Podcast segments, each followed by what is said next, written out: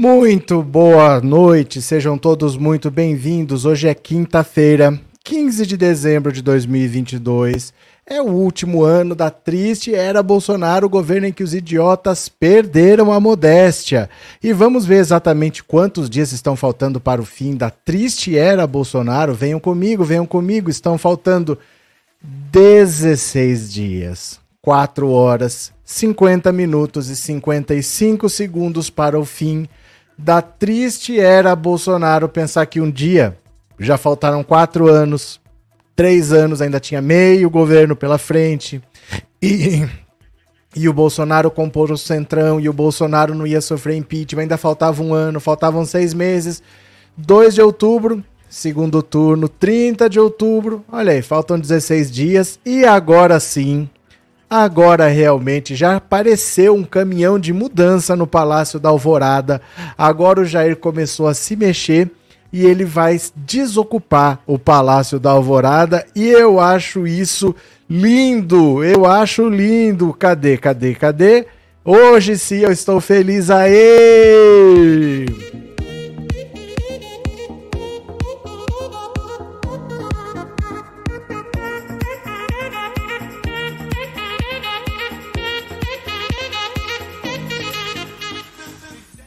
Ai, que maravilha! Chegou um caminhão de mudança lá. Bolsonaro vai começar a desocupar o Palácio da Alvorada. Já devia ter começado. Há muito tempo ele já devia começar essa mudança, porque tem muita coisa que não faz diferença estar lá ou não, só está guardada lá. Então ele ganhou presentes nos quatro anos que estão lá entulhando tudo. Isso já podia ter saído. Não, não muda nada ele morar ou não, esses presentes estarem lá. Então ele já podia ter começado esse processo porque não é simplesmente vai lá e tira. Tem que ter uma equipe certa, porque tem as coisas que são dele, mas tem coisas que são do Palácio da Alvorada, então tem que alguém fazer um inventário, tem que ver as plaquinhas de patrimônio, tudo. Tudo isso já podia ter sido feito. Aí as coisas pessoais ficavam mais pro final, e aí ele desocupava, mas não. Ele não fez nada até agora, mas hoje sim chegou um caminhão de mudança, então está acabando definitivamente a triste era Bolsonaro e isso vai ajudar para essas manifestações ridículas.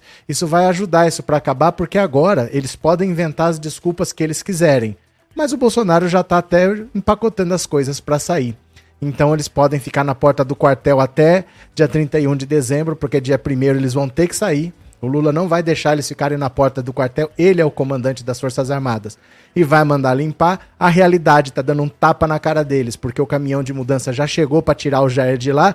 É o melhor Jair se acostumando. Tá na hora do Jair, tá na hora do Jair. Jair embora, exatamente. Então vamos ver aqui as notícias, eu vou compartilhar a tela. Quem está aqui pela primeira vez, se inscreva no canal. Quem já é inscrito, torne-se membro. E se você quiser ajudar um colega seu que não é membro a ser membro por um mês, você pode dar de presente para 5, para 10, para 20 pessoas. No mesmo lugar onde você se torna membro, você pode escolher dar de presente. É o YouTube que sorteia. Não é você que decide, não sou eu quem decide. É o YouTube que sorteia. Fica a seu critério, tá bom? Vamos ler? Vamos ler as notícias. Olha só. Opa, pera lá, deixa eu compartilhar a tela. E bora, venham aqui comigo. Dias antes do mandato de Bolsonaro acabar, caminhão de mudança é visto no Palácio da Alvorada. E eu acho é pouco. Cadê, cadê, cadê? Pera lá. Deixa eu dar um cliquezinho aqui. Opa, cadê, cadê, cadê? Que eu acho é pouco aí.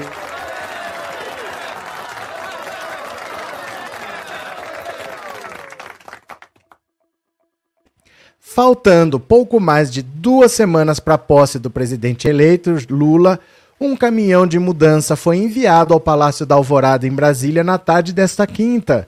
O Palácio da Alvorada é a residência oficial do presidente da República e atualmente é ocupado por Bolsonaro, pela primeira-dama Michele e pela filha mais nova do presidente, Laura. O repórter cinematográfico Raerbson Carvalho, da TV Globo, registrou a chegada do caminhão de mudança pela entrada de serviço do Alvorada pouco antes das 16 horas. O G1 perguntou ao governo federal se o acionamento do veículo tem relação com a eventual retirada dos itens pessoais de Bolsonaro do palácio e aguarda retorno. É, até a tarde dessa quinta, o presidente Jair Bolsonaro ainda não havia feito qualquer gesto no sentido de uma transição pacífica para o presidente eleito Lula. Bolsonaro não telefonou para cumprimentar o adversário pelo resultado das eleições, nem fez qualquer menção à desocupação do Palácio da Alvorada, onde o presidente mora, e do Planalto, onde o presidente trabalha, ambos em Brasília. O atual presidente também não indicou até o momento se pretende participar da cerimônia de posse na esplanada dos ministérios e passar a faixa para Lula, como prevê o protocolo. A partir do dia 1, quando for oficialmente empossado no cargo, Lula terá o direito de usar os dois edifícios de forma exclusiva. Se Bolsonaro não desocupar os prédios com antecedência, no entanto, Lula pode levar algumas semanas até se mudar em definitivo, tempo necessário para limpeza, fretes e eventuais reparos, por exemplo. Mas olha que cena linda! Olha que cena linda pela entrada de serviço do Palácio da Alvorada. Muda Brasília era um belo nome, poderia chamar até Muda Brasil, né? Podia ser Muda Brasil. Chegou um caminhão de mudança pela entrada de serviço do Palácio da Alvorada. Ai, que alívio! Como o coração fica mais leve, como a gente fica mais. O, o ar fica mais leve, né? Como é bom. Deixa eu ver o que, que vocês estão falando aqui. É, boa noite, Antônia Albini, garota vizinha. Boa noite, Marlene Silva. Boa noite, Marlene. Boa noite a todos. Cadê que mais? É, cadê? Rã desocupa o Palácio Pilantra, disse o Carlinhos. Cadê? Desinfectar é necessário, disse Aristelma Espíndola. Octávio, live de fracassado. Aí eu te pergunto: o YouTube usa um algoritmo que descobre o que se identifica com a pessoa e oferece para ela. Como será que você veio parar na live de fracassado, hein, Otávio? Responde para mim, por que será que o YouTube mostrou essa live para você? Hein? Será que tem a ver com a sua própria personalidade? Será que é o seu próprio reflexo? Ó, oh, Narciso Octávio, o Octávio. É, será o que vai aí nesse caminhão? Nada, é um caminhão de mudança, ele chega vazio. Ele chega vazio, é um caminhão de mudança, né? Tony Oliveira, boa noite, tá na hora do Jair. Jair embora. Cadê que mais? Otávio Sampaio, boa noite. Cheguei agora, eu gostaria de ver o Bolsonaro preso e não passar a faixa para ninguém. Mas calma, meu caro, mas calma, ele não vai ser preso antes. Ele não vai ser preso antes. Primeiro ele vai ter que transmitir o cargo, mesmo que ele não vá na cerimônia. Mas calma, calma, calma, calma. Temos boas notícias. Calma, calma, calma. É, Marli, lavar tudo com folhas de ervas e quilos de sal grosso, chamar um padre para exorcizar tudo. É, parece que o padre Kelmon já foi chamado. Olha, tinha que chegar assim, o caminhão de mudança. Aí depois que o caminhão de mudança sair, tinha que vir um caminhão de sal grosso, passar sal grosso em tudo, mas guarda um pedaço do sal grosso. Uma parte você guarda, porque depois é, vamos fazer uma, um churrasco com uma picanha, uma cervejinha, porque o futuro presidente da República merece, né? Guarda um pouquinho do sal para fazer um churrasquinho depois com uma picanha, uma cervejinha, que tal? Cadê? É, Rodrigo, já estava na hora de desinfetar o palácio para o presidente Lula ocupar. Pronto, Ney, tá chegando a hora do Jair para Bangu. Cadê? Tá na hora do Jair, Jair ir embora, disse Aldi. Geovânia, o presidente Lula tem que mandar exorcizar o Palácio da Alvorada, porque com certeza o fedor de enxofre. Meu Deus do céu, será que é tudo isso mesmo? É, tem que fazer oração e ungir com óleo ungido, disse a Maria Elza. Vocês são muito especialistas, hein? Vocês são muito especialistas. Inês, Anderson deu 10 membresias de presente. Obrigado por avisar, Inês. E obrigado ao Anderson pela generosidade, obrigado pela, pela sua disponibilidade de ajudar os seus colegas que por um mês vão ter a chance de ser membros do canal. Muita gente gostaria de ser membro do canal, mas não tem, é, tá difícil para todo mundo. Então, obrigado ao Anderson que foi generoso e 10 pessoas vão ser sorteadas. É o YouTube que sorteia, é automático, tá? Não sou eu nem é o Anderson quem decide. Parabéns a quem ganhar, obrigado ao Anderson e obrigado por avisar Inês. Cadê? É, será que a mudança vai direto pro presídio da, Pam, da Papuda, né, Sérgio? Papuda é perto de onde ele diz que vai morar. A casa dele em Brasília, que o, no condomínio que o PL diz que vai alugar para ele, é perto da Papuda até. Então, se for para ser preso, já tá do lado. Oh, meu Deus do céu. Verinha, cuidado com câmeras escondidas. Não, mas não é assim. Não é sai um, entra o outro. Sai um, aí entra uma equipe que tem a própria segurança institucional da presidência da República que faz, mas o PT também faz. Aí entra uma equipe especializada que vai procurar eletronicamente as coisas. Não é assim, ah, não, tá tudo bem, vamos ficar. Não é desse jeito, não. É a segurança nacional. Espionagem contra o presidente da República é segurança nacional. Então não é assim, não. Olha, será que não tem nada? Não, é, é bem rigoroso, viu? Pode ficar tranquila. Cadê? Está na hora do Jair, Jair para Bangu. Ney, pode ser que ele vá para Bangu. Pode ser, vamos ver, né? Cadê? É, fora Lula. Seu Sebastião, não fale assim do seu presidente da República. Tenha mais respeito pelo seu presidente da República e seja mais perdão, solucei, seja mais generoso e seja mais delicado com o seu presidente da República, porque o povo decidiu e todo o poder emana do povo. Romildo, o presidente é obrigado a morar no palácio? Não é obrigado, mas a segurança recomenda, porque ali você tem uma estrutura montada. Se eu ficar, por exemplo, o Lula tá num hotel, aí a um quilômetro de distância teve esse tumulto, ônibus pegando fogo, gente querendo invadir. O que, que teve que fazer? A polícia teve que ir lá cercar o hotel do Lula, porque o pessoal tava indo para lá. Então é complicado você não morar num lugar que já é protegido, porque ali não entra qualquer um.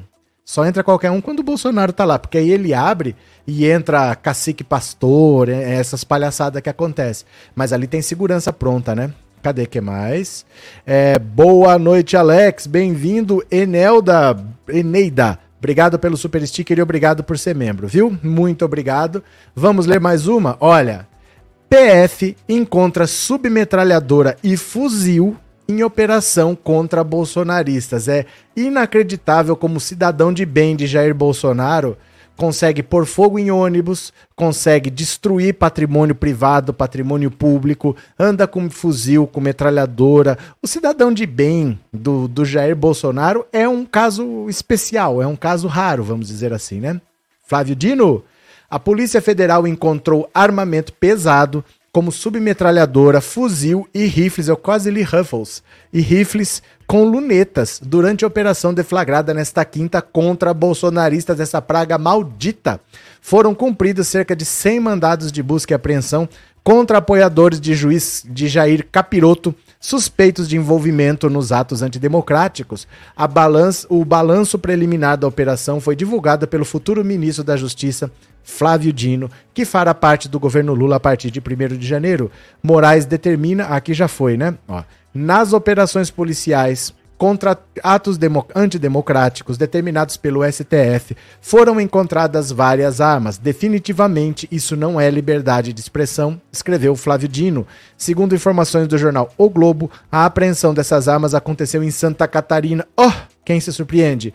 Em um dos endereços, agentes da PF encontraram 11 armas e munições. A residência estava vazia. Em outro local, foram encontradas mais cinco armas, sendo uma delas sem registro. Ah, mas com essa liberação toda que Bolsonaro fez, ainda tem gente com armas sem registro. É cidadão de bem, né? Uma pessoa foi presa em flagrante. Olha o Flávio Dino, nas operações policiais contra os atos antidemocráticos determinadas pelo STF, Xandão, foram encontradas várias armas, submetralhadora, fuzil, rifles com lunetas. Definitivamente, isso não é liberdade de expressão.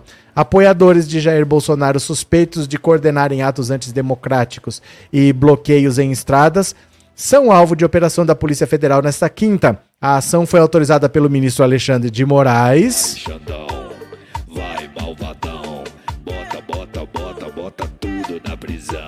Do STF, o ministro também preside o TSE, é relator do inquérito que investiga manifestações institucionais e fake news sobre urnas e eleições da Suprema Corte. De acordo com a Polícia Federal, são cumpridos 81 mandados de busca e apreensão nos estados do Acre, Amazonas, Rondônia, Mato Grosso, Mato Grosso do Sul, Paraná, Santa Catarina e Distrito Federal. Na quarta-feira, o ministro disse em evento que ainda tem muita gente para prender e muita multa para aplicar no inquérito sobre atos antidemocráticos. A ofensiva é aberta três dias após bolsonaristas tentarem invadir a sede da Polícia Federal em Brasília, além de atearem fogo a carros e ônibus na capital federal. O estopim para a escalada nas ações dos militantes bolsonaristas foi a prisão do líder indígena José Acácio Serere Chavante, sob suspeita de crimes de ameaça, perseguição e abolição violenta do Estado de Direito, após os atos considerados antidemocráticos se espalharem pelo país com a derrota de Bolsonaro nas urnas. Vou repetir, com a derrota de Bolsonaro nas urnas. Vou repetir, com a derrota de Bolsonaro nas urnas.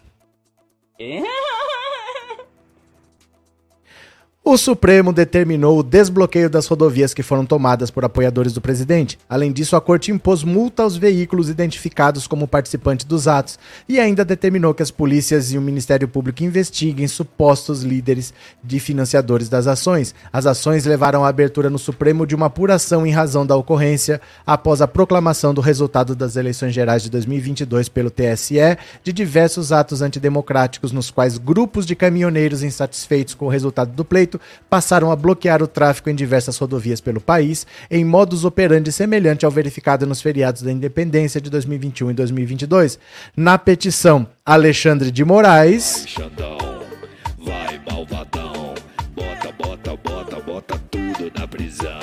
determinou o bloqueio de contas bancárias de 10 pessoas e 33 empresas diante da possibilidade de financiamento de atos ilícitos e antidemocráticos que bloquearam rodovias em todo o país após a derrota de Bolsonaro na urna. Vou repetir: após a derrota de Bolsonaro nas urnas. Vou repetir: após a derrota de Bolsonaro nas urnas. Ei, que o bicho tá pegando, o bicho tá pegando pra essa gadaiada. O Bolsonaro já tá vazando do Palácio do, da Alvorada e um novo tempo vai chegar. Vamos respirar até mais aliviados, viu? Deixa eu ver, cadê vocês aqui? Opa, Luiz Alberto, obrigado pelo super sticker e obrigado por ser membro, viu? Muito obrigado. Seila, os bolsomínios revoltadinhos estão invadindo a live hoje. É que mais um canal deles foi desmonetizado, daquele Paulo Figueiredo da Jovem Pan.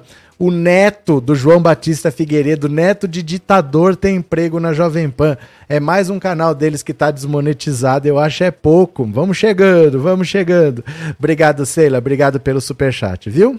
Cadê que mais?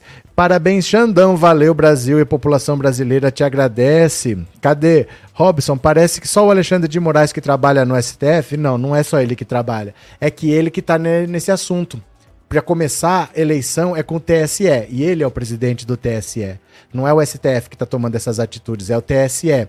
Além disso, é, outros assuntos vão para outros ministros, mas esses aí vão com ele mesmo, porque quando um tipo de assunto já está com você, como você já está inteirado, aí vai tudo com você. A Lava Jato, por exemplo, ia tudo para o Faquin. Entendeu? Mesmo que tenha outros lá, ia tudo pro Faquin na Lava Jato. E isso diante de atos antidemocráticos, ataques às urnas, rodovias, vai tudo para ele porque ele é ministro do TSE. Então é assim mesmo que é para funcionar. Tá tudo certo, viu, Robson? Cadê? Cícero, se esse satanás não for pra cadeia, nunca mais eu voto em ninguém e deixo de ser petista. O que, que tem uma coisa a ver com a outra, Cícero? O que tem uma coisa a ver com a outra? De verdade, assim. Porque quem prende não é o PT. O que, que o PT tem a ver com isso? A justiça tem que prender as pessoas, tem que responsabilizar, tem que investigar, tem que julgar. O PT não tem nada a ver com isso. O que, que tem uma coisa a ver com isso? Mas eu peço que você avalie se você realmente é petista. Se quando as coisas não são como, como você quer, como você acha que devem ser, você fala, não sou mais petista, vai virar bolsonarista agora? Vai para a porta do quartel? Eu peço que você faça um exame de consciência se você de verdade é petista ou não. Certo? Estamos conversados, seu Cícero Souza? Abraço, viu? Cadê que mais? O Bozo já pegou os panos e foi embora. Não, ainda não. Ainda tá lá, mas já chegou um caminhão de mudança, né? Marlene, é bom que a gadaiada participa da live, assim aumenta a audiência. Vamos ler mais uma notícia? Venham aqui comigo, olha. TSE rejeita recurso do PL e mantém a multa de 22,9 milhões. Lá vai o Xandão. Malvadão. Bota, bota, bota, bota tudo na prisão. O Tribunal Superior Eleitoral rejeitou nessa quinta-feira um recurso apresentado pelo PL, partido do presidente Jair Bolsonaro, e manteve a multa de 22,9 milhões ao partido, aplicada devido a um pedido para invalidar parte dos votos do segundo turno das eleições. A decisão foi tomada por seis votos a um. A multa foi aplicada pelo presidente do TSE, Alexandre de Moraes, por considerar que houve litigância de má-fé quando a justiça é acionada de forma irresponsável. Nesta quinta, Moraes, que é o relator do caso, manteve sua decisão e foi acompanhado por outros cinco ministros: Ricardo Lewandowski, Carmen Lúcia, Benedito Gonçalves, Sérgio Banhos e Carlos Horbach. Moraes considerou que a ação do PL foi ostensivamente atentatória ao Estado Democrático de Direito e foi apresentada de maneira inconsequente. A ausência de quaisquer indícios e circunstâncias que justifiquem a instauração da verificação extraordinária aliada à conduta ostensivamente atentatória ao Estado Democrático de Direito, autorizam a aplicação de multa por litigância de má-fé. A única divergência foi do ministro Raul Araújo. Apesar de criticar o teor do questionamento sobre as urnas apresentado pelo PL, o magistrado considerou que o valor da multa foi exagerado e que as contas do partido não deveriam ter sido bloqueadas por completo. No mês passado, o partido de Bolsonaro apontou ao TSE um suposto problema em parte dos modelos de urnas utilizadas nas eleições, o que, segundo o documento, impediria a auditoria dos votos depositados nela. O PL solicitou que os votos dessas urnas fossem anulados, o que daria vitória ao presidente. Entretanto, especialistas afirmam que o problema apontado não impossibilita a conferência dos votos. Ao recorrer da decisão de Moraes, e pedir a revogação da multa, a legenda argumentou que não teve a intenção de causar qualquer tumulto ao processo eleitoral brasileiro, muito menos fomentar qualquer tipo de movimento ideológico. Na tarde dessa quinta, o presidente do PL, Valdemar da Costa Neto, divulgou o vídeo criticando a decisão. Fala mais! Fala mais, Valdemar, fala mais. De acordo com o dirigente, o bloqueio das contas afeta os funcionários da legenda. Pague do seu bolso. Pague do seu bolso. Quero falar também de uma decisão hoje do TSE que continua bloqueando as contas do nosso partido, prejudicando nossos funcionários no Brasil inteiro. Quero dizer a vocês que eu fiquei surpreso porque não vão liberar as nossas contas. Ah, ficou surpreso! Tá surpreso! Cadê? Inclusive o ministro Xandão falou até em extinção do partido. O vídeo está publicado no Instagram o Alexandre de Moraes falou que, dependendo do que acontecer, pode levar até a extinção do partido. Isso não tem como dar certo. Tudo que é feito de maneira errada dá errado. É só esperar para ver. Não tem jeito de dar certo. Todas as pessoas que agem desse jeito não tem como ter sucesso. Então fica tranquilo. Então fica tranquilo, Valdemar. Vai dar tudo certo. Fica de boa. O Xandão tá louco. Ele tá falando as coisas, mas não tem nada a ver não. Fica de boa, viu? Xandão, Pra cima, Xandão! Xandão. Os instintos mais primitivos. Xandão.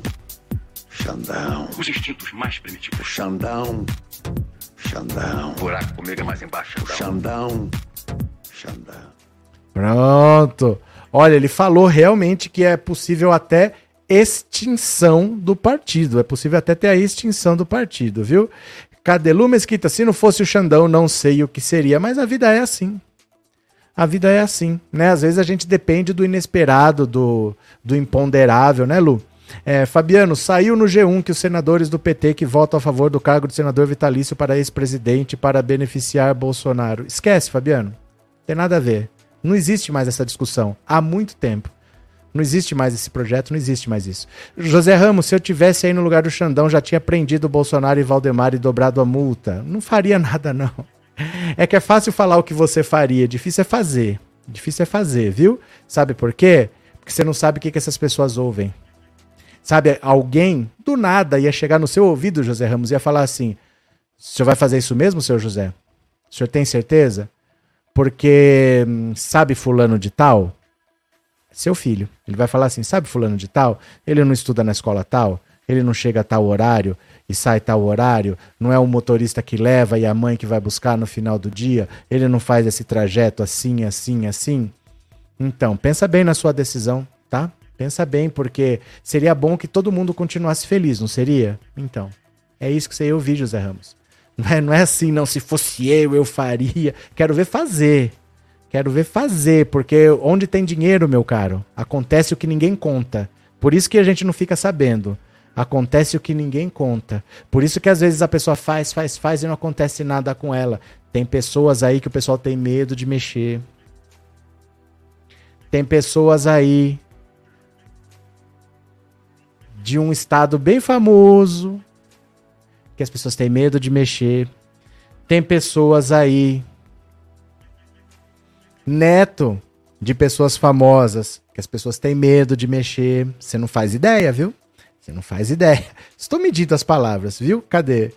Uh, Alexandre, é mentira que teve caminhão de mudança na alvorada? É mentira. Você tem toda a razão. Você tem toda a razão. É mentira. Isso aqui é uma montagem. Ó, isso aqui é uma montagem. Isso aqui não aconteceu. Esse mudanças e logística não é um caminhão de mudança. Isso aqui, sabe o que, que é? É só. É, vai ter uma festinha para Laura, filha do Bolsonaro. Tá chegando um pula-pula. Eles alugaram um pula-pula e aí tá vindo nesse caminhão de mudança. É só isso que aconteceu, viu? Alexandre Chaves. Xandinho, Xandinho. Mas sabe o que acontece, gente? Esse cara igual esse Xandinho aqui, eles são capazes de criar mentiras satisfatórias. Quando a, a verdade é inconveniente, eles criam uma mentira satisfatória. Eu vou mostrar para vocês um exemplo nítido do que, que é uma mentira satisfatória. Eu postei no Instagram, no Pensando Auto Insta. Pegue seu celular aí agora, pegue seu celular, clica no Instagram, vai na lupinha e coloca lá Pensando Auto Insta. Tudo junto, letra minúscula. Ou coloque seu celular nesse código QR aqui, ó. Pensando Auto Insta. Vamos, vamos, vamos ver esse vídeo aqui agora. Porque é, é típico desse Alexandre aqui. Inventar inventar é, mentira satisfatória. Você quer ver? Vamos para lá, ó. Veja. Aqui está o Instagram, pensando o Auto Insta. Pensando o Auto Insta. Bolsonarista é especialista nisso. Ouve o que essa mulher fala. Porque é sério. Parece até que é zoeira, mas é sério. Ouça. Pessoal, ontem, dia 12, o nosso capitão ele nos deu um grande livramento. Ele preveu o ataque do inimigo. Preveu. Ele preveu que era para ser em meia manifestação o que houve com o cacique Sererê. Ele preveu que o vandalismo viria em meia manifestação e o povo seria incriminado, o presidente seria incriminado. Então o que, que ele fez? Ele chamou o povo e protegeu a cada um ali o dia inteirinho na sua casa. Nosso presidente está mais atento do que qualquer um ele sabe o que ele está fazendo, ele conhece o inimigo, ele sabe com quem ele está guerrando. Eu sei que nós estamos passando momentos tensos, momentos difíceis, mas é preciso confiar e prestar atenção nos enigmas e fazer aquilo que ele está tentando passar para nós. Ele sabe o que está fazendo, vamos confiar, vamos continuar e Deus nos dará a vitória. Parece zoeira, mas é sério. As pessoas que têm muita fé, elas elas não conseguem permitir que a fé delas seja abalada. Então, quando elas acham que vai acontecer alguma coisa, mas sai errado, e isso coloca em xeque aquilo que a pessoa acredita, ela começa a inventar mentiras. Qualquer pessoa sensata pensa assim: eu tô vendo uma luz no céu. Eu acho que aquilo é um disco voador que veio destruir a Terra, que vai acabar com a vida no planeta, igual foi com os dinossauros. Meu Deus do céu, meu Deus do céu, vai acabar o mundo, vai acabar o mundo. Aí aquele negócio vem, vem, vem, quando cai era só um balãozinho de festa junina que cai aqui. Qualquer pessoa sensata iria dizer: me confundi. Mas não, a pessoa que tem fé, ela acha que porque ela rezou, o destino mudou, aí ela conseguiu que algum, alguém interviesse. Ela nunca admite que o que ela acredita está errado. Isso é típico das pessoas que têm fé. Não se ofenda, tá? Eu não falei o seu nome. Eu não falei, ah, eu tenho fé, eu não sou assim. Eu não tô falando que você é assim.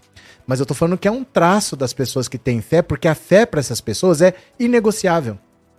Elas não, não vão parar para pensar, puxa, será que eu, essa coisa que eu acredito, será que tá errada?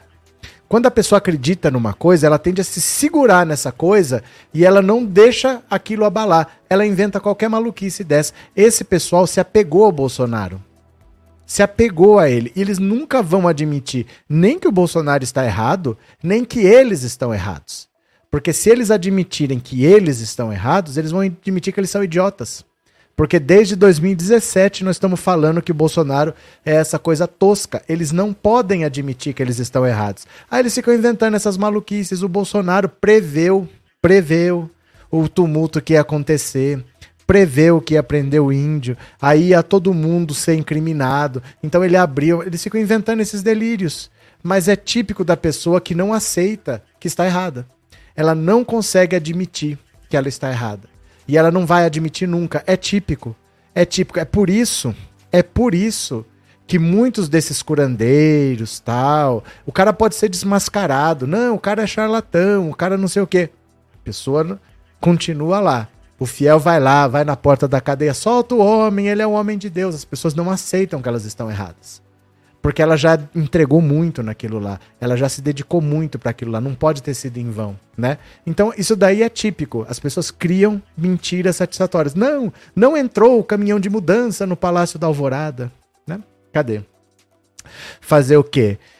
É, dentro daquele caminhão estão os extraterrestres, que são eles que vão fazer a mudança do Jair Mauro. Coisa tá feia, viu? Frederico, o próprio Cristo viu que a nossa fé é menor do que um grão de mostarda, Frederico. Mas eu não falei de fé religiosa. Eu falei de fé. Fé é acreditar em alguma coisa. Eu não falei de fé religiosa. Viu? A única coisa que aquela besta prevê é a prisão dele em um curto espaço de tempo. Cadê? É, são teleguiados como zumbis bolsonaristas José Ramos. Marinei, eu prefiro dizer que essas pessoas têm um distúrbio mental. Não, você pode dizer o que você quiser, não tem problema. Só tô dizendo para vocês que o nível, que o bolsonarismo é uma seita. O bolsonarismo é uma seita. As pessoas não estão ligadas a Bolsonaro por questões objetivas, por questões é, claras, por questões práticas. Não, é uma questão completamente subjetiva. Eles decidiram acreditar. Não tem motivo para acreditar. Bolsonaro sempre foi um vagabundo, sempre foi ligado a crime organizado. Milícia é o quê? Milícia é crime organizado. O Bolsonaro não é que assim a gente fala. Ele quis legalizar a atividade de milícia no Brasil. Ele quis legalizar a atividade. Ele é ligado à milícia. Crime. Todo mundo sabe. Miliciano mata pessoas. As milícias mataram o irmão do Freixo, porque ele estava conduzindo a CPI das milícias. Prendeu 300 milicianos. O Freixo prendeu 300 milicianos as pessoas falam que ele defende bandido, né? Mas é assim. Então, assim, essas pessoas se apegaram ao Bolsonaro por uma questão subjetiva qualquer, mas não por critérios objetivos. E quando é subjetivo, a pessoa não admite que ela está errada. Ela fica inventando mentira até quando puder, mas ela não admite, né? É, boa noite a todos, obrigado pelas informações. Adão de Bauru, meu vizinho, vamos chegando. Cadê que mais? Todo cristão é louco, preocupada não igual Davi derrotou Golias. Não entendi, Valdeci, de verdade. Cadê? Maria Elza, as pessoas estão idolatrando o Bolsonaro genocida. Mas é. É uma idolatria cega.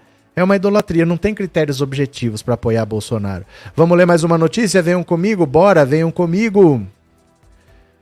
Moraes corta o oxigênio de atos golpistas antes da posse de Lula. O colunista Alberto Bombig afirma que o ministro do STF está agindo para dar segurança à cerimônia de posse de Lula. Nesta quinta, a PF cumpre 81 mandados de busca e apreensão contra envolvidos em atos golpistas. A ordem para a ação foi de Moraes, que autorizou mais de 100 mandados e que incluem também quebras de sigilos bancários e bloqueios de contas. Me parece que desde a diplomação do presidente Lula, o Moraes resolveu cortar um pouco o oxigênio desses atos e preparar o espírito para a posse de Lula. Nos bastidores há muita tensão se a posse vai transcorrer em segurança, se protestos estão programados. Então, entenda essas buscas como medida preventiva para que gente tenha uma posse tranquila. Essa é a maior operação contra financiadores dos atos antidemocráticos. Bombig explicou que a PF vai procurar nessa ação. Quando Moraes ordena a busca e apreensão, está buscando materialidade, provas para prisões e processos, para de alguma maneira punir e responsabilizar por esses atos que estão passando dos limites. Outra notícia, bom, aqui já mudou de assunto. É essa aqui, né? Alexandre de Moraes cortou o oxigênio dos golpistas antes da posse do Lula. Vai, malvadão. Bota, bota, bota, bota tudo na prisão. Continuemos! Bolsonaristas acreditam mais no Bozo do que em Jesus Cristo. Eles substituíram. Eles trocaram um pelo outro. Vladimir, o povo está lutando contra o quê? Nem eles sabem. José Osés, na Alemanha as pessoas nazistas pensavam desse jeito antes da Segunda Guerra Mundial. José Ramos, boa noite a todos nós. Boa noite. Cadê que mais? Sara, isso é muito perigoso. Existem casos de pessoas que se suicidaram por seguirem seitas malucas. Bozo é uma seita. É, é uma seita. Juliana, alguém poderia me dizer onde faço o cadastro para receber a picanha? Alguém já fez? Depende, você votou em quem? Você votou em quem? Porque só falta a senhorita ser bolsonarista e agora querer picanha. Agora você vai pedir pro seu mito.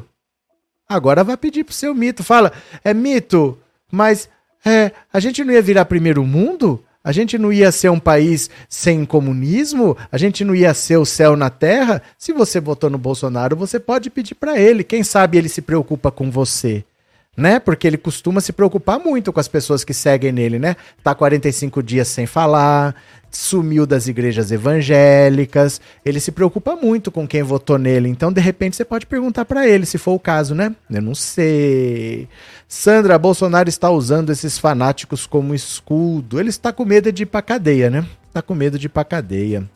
É, Xandão vem com tudo. Esse cara é o mais amado e o mais odiado do Brasil. Xandão é o nosso orgulho, Luiz Souza. Mais uma notícia, bora comigo. Voto de Rosa Weber contra o orçamento secreto entra para a história do judiciário. O julgamento ainda está acontecendo, viu? O julgamento está acontecendo. O voto da presidente do Supremo Rosa Weber para derrubar o orçamento secreto foi muito consciente e forte. O voto dela já virou histórico e entra para os anais como um momento importante da jurisprudência brasileira. Certamente será citado no futuro. Foi um voto além do orçamento secreto. A ministra mostrou que o orçamento secreto é a pior forma de uma estratégia presente no país de capturar recursos públicos para interesses privados e dissecou os casos de corrupção encontrados no Congresso, como a dos anões do orçamento, o dos sanguessugas, expôs a raiz da corrupção e do patrimonialismo. Em 2023, Rosa Weber encerra sua vida como ministra do STF. Quando ela virou presidente, entregou aos ministros vários casos que ela estava relatando, porque isso é praxe. Contudo, ela fez questão de julgar, como venho escrevendo aqui no blog, a maioria na corte a favor de derrubar o orçamento secreto. Hoje é a última sessão antes do encerramento do ano judiciário e o próximo voto é do Mendonça. Mendonça já votou. Mesmo que queira pedir vistas ao movimento dos outros ministros anteciparem o voto, o Congresso está tentando votar um projeto de lei que altera as regras de distribuição e divulgação do orçamento secreto para tentar mantê-lo. Defendem que agora irão aumentar a transparência e a forma de fazer a distribuição. Mesmo que mudem as regras, há muito dinheiro na mão do Congresso, ainda mais em um momento de escassez de recursos. Eles já têm suas emendas parlamentares com as regras tradicionais para envio para o seu reduto. A RP9 era só para fazer um ajuste no orçamento. Caso contrário, na rubrica, na rubrica erros e omissões mas virou um, esse monstro que o governo Bolsonaro no ano que abocanha quase 20 bilhões de reais. Rosa Weber salientou que todos os ajustes feitos até agora foram insuficientes. Disse que a ordem da corte em liminar que ela expediu não foi obedecida e por isso chegou-se até a esse julgamento. Olha, para vocês terem uma ideia do quanto de dinheiro está na mão dos deputados, quanto que eles abocanharam, 19 bilhões de reais é o valor que eles têm desse orçamento secreto. Mais as emendas parlamentares. Porque todo deputado, por exemplo, tem em torno de uns 5 milhões cada um. 5 milhões. E senador é em torno de 8 milhões cada um que eles têm. Para mandar lá, para a base deles, para fazer um hospital, para fazer uma estrada, qualquer coisa. Eles já têm esse dinheiro. Só que eles pegaram 20 bilhões, 19 bilhões e colocaram na mão do relator do orçamento, que distribui como quer. Então distribui para aliado, distribui para o cara que ele quer que vote e tal. Só para vocês terem uma ideia de se isso é muito ou pouco, quem faz obras no país, normalmente, é o Ministério do Desenvolvimento Regional. Não, perdão, é o Ministério da Infraestrutura. O Ministério da Infraestrutura que era do Tarcísio de Freitas, que faz obras por aí, que duplica estrada, faz pavimentação tal. Sabe qual é o orçamento do Ministério da Infraestrutura? 6 bilhões. 6. 6 bilhões. O ministério, que tem a função de fazer obras, só tem 6 bilhões para usar. E os deputados pegaram para ele 19 bilhões, mais do triplo. Então, por isso que a Rosa Weber falou que isso tem que acabar, porque eles pegaram quase tudo que o governo tem para usar e para eles distribuir como eles bem quisessem. Sabe assim, ó, vamos jogar dinheiro por aí, esse dinheiro está indo para o ralo. É dinheiro de corrupção sem controle nenhum, porque fica tudo no nome do relator. Então ninguém sabe para onde foi, se eu mandei porque você pediu, se foi porque o outro pediu. Não tem controle nenhum. É muito dinheiro. É muito dinheiro na mão dos deputados, né? Cadê? Bolsonaro, pior presidente da história, disse a Sandra. Marli, Bolson... É, Valdemar fez uma live dizendo que os patriotas se mantenham firmes. Esse é outro que vai ser preso. E o Xandão já falou hoje que o PL pode ser extinto. Pode ser extinto. Ó, vou pegar mais uma notícia aqui para vocês. Olha. Justiça de São Paulo decreta a falência de Alexandre Frota. É? Mas como o bolsonarista gosta de passar vergonha, hein? A Justiça Paulista decretou a insolvência do deputado federal Alexandre Frota. A decisão foi tomada pelo juiz Carlos Aiba Aguemi e atendeu a um pedido feito pelo próprio deputado o ator, que neste ano disputou e perdeu a eleição para deputado estadual por São Paulo, disse à justiça estar em estado de insolvência com dívidas de 1,4 milhão em razão de uma série de condenações judiciais. Ele afirmou no processo que a dívida é superior ao seu patrimônio e que não tem condições de pagá-la. Pressionado psicológica e materialmente, Frota não encontra outra saída se não entrar com a presente ação de pedido de insolvência, afirmou a Justiça o advogado Rogério Lopes, que o representa. Na sentença em que decretou a falência de frota, o juiz afirmou que é evidente a situação de insolvência do autor. A insolvência civil é um instrumento que visa sanar a situação de inadimplência crônica de uma pessoa. Sua aplicação ocorre quando a dívida ultrapassa o patrimônio do devedor. Quando é declarada a insolvência, o devedor perde os direitos de administrar seus bens, que passam a ser geridos pelo maior credor. Ocorre também o vencimento antecipado dos títulos com a suspensão dos juros. Todas as execuções pendentes ou futuras contra o devedor são redirecionadas para o processo de insolvência. No caso de frota, o administrador da massa falida será o Banco Econômico SA.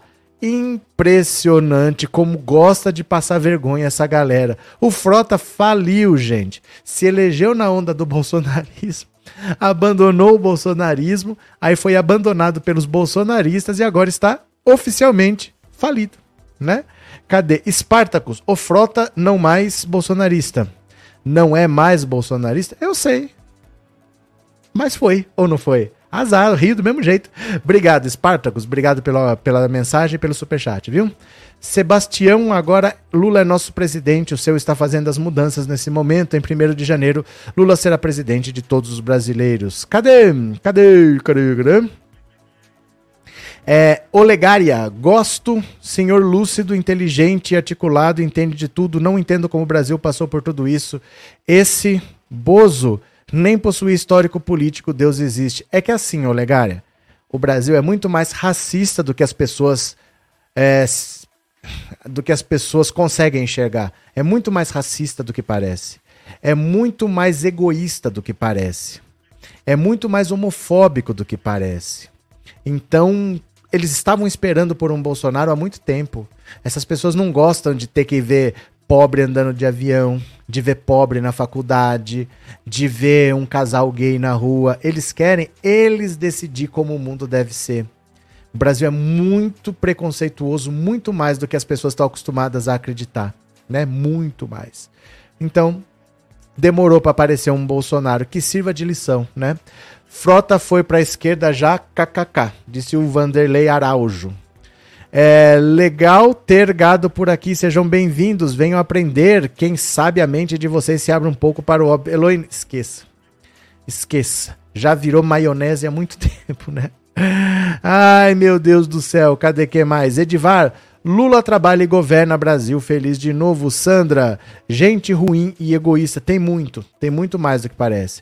Márcia, o brasileiro faz tudo para não ver beijo gay na novela. Não ficam desesperados. Fica desesperado. Se tiver uma novela na Bahia e aparecer uma cena de candomblé. Nossa, quando passou, como é que chamava? Porto dos Milagres. Pessoal revoltado, não quero ver isso, não pode passar, não sei o quê. O Brasil é muito atrasado. O Brasil não respeita a liberdade das pessoas. Esse pessoal que pede liberdade é o que mais quer restringir a liberdade do outro. Não aceita. Se não for a minha religião, não pode ter, né? Cadê? Uh, Patrícia, uma dúvida que alguém de alguém leiga. Assim como a lei da ficha limpa, alguma iniciativa popular também pode intervir no orçamento secreto? Não. Não, porque ele não é ilegal. O que está acontecendo hoje é que o STF está decidindo se ele é legal ou ilegal. Você entendeu? Não é que a gente pode fazer alguma coisa ou não. Por enquanto, ele não é ilegal. Hoje o STF está decidindo se ele é legal ou se ele é ilegal. A partir do momento que decidir que é ilegal, vai ter que acabar. Se eles decidirem que é legal, nós não podemos fazer nada, porque a justiça decidiu que é legal. Então esse é que é o ponto. Não é o que a gente pode fazer, porque a decisão de hoje é pode ou não pode. Se falar que pode, pode, não podemos fazer nada. E se falar que não pode, não vai acontecer mais. Então hoje é um divisor de água. Você entendeu, Patrícia? Como é que funciona? Verdade, disse o sábio. Catita, o gado fracassado são vocês. Está na hora do Jair já ir embora. Mais uma notícia, vamos ler aqui, vem aqui comigo. Justiça manda Twitter excluir posts de Eduardo Bananinha e Luciano Hang que associam engenheiras a acidente. Essas duas bestas quadradas aqui estão esperando para ser presas. Ó, a Justiça de São Paulo determinou na última quarta-feira que o Twitter exclua postagens feitas pelo deputado federal Dudu Bananinha e pelo empresário Luciano Hang. Os dois publicaram posts nos quais associam a contratação de engenheiras a um desabamento nas obras de construção da linha 6 do metrô em São Paulo em fevereiro deste ano. Os posts alvo da ação judicial já foram retirados do ar. O pedido para exclusão foi feito por engenheiras que apreciam que apareciam em um vídeo institucional da Acciona, uma das empresas responsáveis pela obra. A informação foi inicialmente publicada pelo site Conjuro. Procuro sempre contratar mulheres, mas por qual motivo? Homem é pior engenheiro? Quando a meritocracia dá espaço para uma ideologia sem comprovação científica, o resultado não costuma ser o melhor. Escolha sempre o melhor profissional, independente de sua cor, sexo, etnia, etc., dizia a postagem compartilhada por Bananinha e Hang. A decisão, a juíza Luciana Biagio Lac Químia, da 17ª Vara Civil de São Paulo, afirmou que o conteúdo da postagem consiste em estéril manifestação sexista, machista e misógina, juridicamente violadora de direitos. A magistrada acrescentou que Luciano Hang e Eduardo Bananinha, pessoas públicas, postaram vídeo em seus perfis oficiais, Twitter, em que sumariamente julgaram e condenaram as autoras pela responsabilidade do acidente nas obras. Hang e Bananinha também foram condenados a pagar as custas processuais e honorários advocatícios no valor de 10 mil. O que, que aconteceu? Em 1 de fevereiro deste ano, o rompimento de uma coletora de esgoto, que fica próxima ao poço de ventilação e saída de emergência Aquinos, por onde a, a tuneladora ou tatuzão fez abrir uma catera no canteiro de obras. O asfalto cedeu na área por volta das 9 da manhã da terça-feira, próximo à ponte do Piqueri, no sentido da rodovia Ayrton Senna, Todas as faixas da pista local da marginal foram interditadas. O local da cratera fica ao lado do poço VSE Aquinos, cavado pelo chamado Tatuzão, equipamento tunelador usado nas obras do metrô. Como deu esse problema na obra, teve um acidente na obra e essa empresa dizia que sempre estava tentando contratar mais engenheiras. Olha, não vamos tentar contratar mais engenheiras aqui, porque você vai numa obra, gente, só tem homem trabalhando.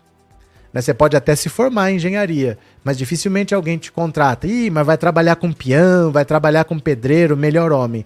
Elas não conseguem trabalhar. E essa empresa falava: não, vamos contratar mulheres, por que não? Se elas se formaram, elas têm capacidade, elas vão trabalhar. Aí esses dois foram falar: tá vendo o acidente que deu? essa empresa fica contratando mulher, dá nisso. Foram condenados na justiça e eu acho é pouco. Vocês estão entendendo como o Brasil é preconceituoso, como o Brasil é atrasado? O Brasil é muito atrasado, né? Cadê?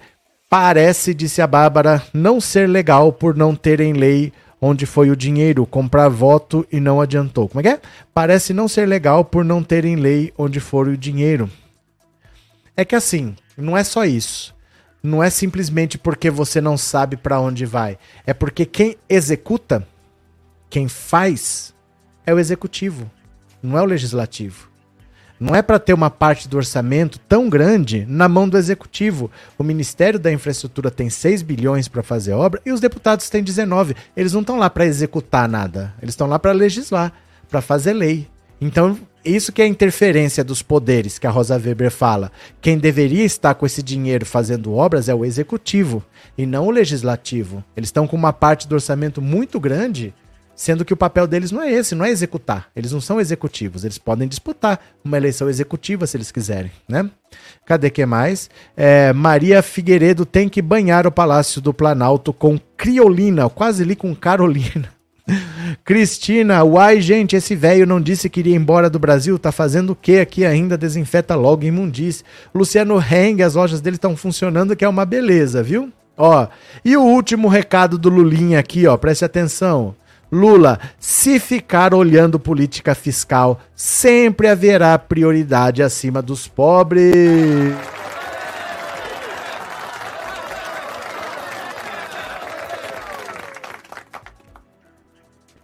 O presidente de todos nós, inclusive seu presidente Bolsonaro, aceita que dói menos perder o mané afirmou nesta quinta-feira que cuidar dos pobres exige coração do governo e não preocupação com orçamento ou política fiscal. Ele participou do evento de Natal dos Catadores em São Paulo, junto com o futuro ministro da Fazenda, Fernando Haddad, a futura primeira-dama Janja e a presidente nacional do PT, Gleisi Hoffmann. Digo sempre que para cuidar do povo pobre é preciso ter muito coração. A gente não cuida do pobre se ficar olhando dados estatísticos, se ficar olhando a política fiscal do governo, o orçamento da prefeitura prefeitura, do Estado, sempre haverá prioridade mais importante do que os pobres. Sempre haverá alguém fazendo pressão para que, é, que você não consegue fazer. É um compromisso meu, faltando 15 dias para assumir a presidência, de que vamos dar uma vida decente àquele morador de rua que vive abandonado nas ruas de São Paulo.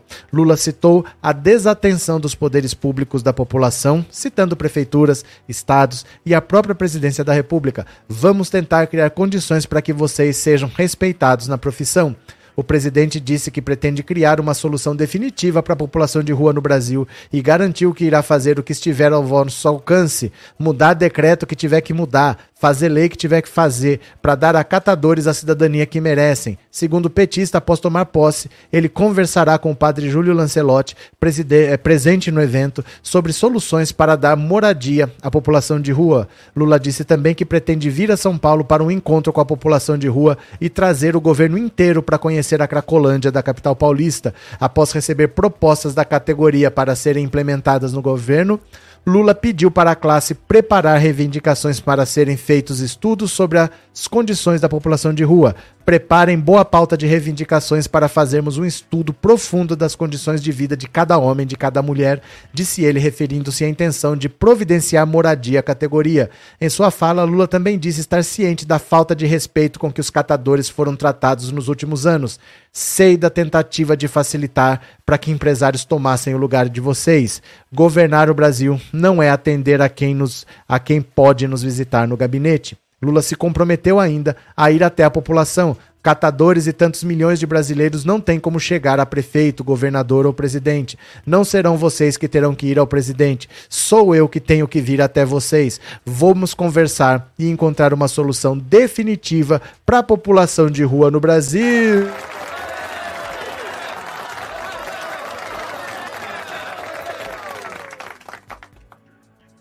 Ai, que diferença, hein? Que diferença, os tempos são outros. Que diferença, como mudou. Fabiano, obrigado pelo super sticker, viu? Muito obrigado pela colaboração. Que diferença. Como a gente respira outros ares. Respeito. Um presidente que conversa com a população, né?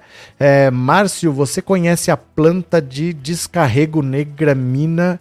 Eu indico ao Lula Pra lavar o Planalto todo com este banho de descarrego é muito bom. Não tenho a menor ideia do que se trata, viu? Você deve conhecer, né? Márcio Flora e Fauna. Eu não conheço, de verdade, tá? É, Marlene, eu já fui da Umbanda do Candomblé, católica, evangélica, agora estou querendo ser budista. Conhecimento é sempre bom. Valeu, Marlene. É, a mudança de Bolsonaro já saiu porque para que Lula chegue. Everaldo, que mais? Seninha, o caminhão de mudança visto no Palácio da Alvorada era uma carga de sal grosso para limpar rabuja dos bozos. Não. 99% é para limpar.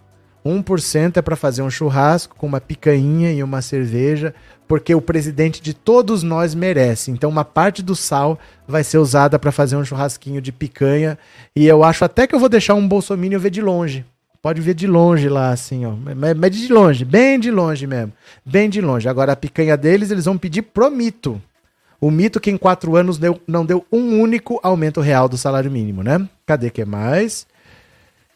Uh, Dida Baiana, é, pois é, tem razão, o que aconteceu? Hamilton, obrigado pelo super sticker, obrigado pelo apoio. Viu, Hamilton? Hamilton Augusto, cadê? Já tá na hora do Bozo simular a prisão para não passar vergonha depois. Pronto. Meu povo, eu vou parando por aqui, mas eu volto às 21 horas, tá? Tem outra live de uma horinha, mas assim, fica paradinho aí. Não vai para lugar nenhum, porque acabando essa live, você vai ser direcionado automaticamente para a live das 21. Não começa agora, mas você já deixa acionado lá o lembrete, tá bom? Se não tiver, se não aparecer de cara para você, você pode não cair na live, mas vai aparecer na tela, você clica. É só você clicar no que aparecer, tá bom? 21 horas eu tô de volta. Beijo, meu povo, até daqui a pouquinho, tá? Vai aparecer na sua tela. Espera aí que vai acabar. Beijo que eu já fui.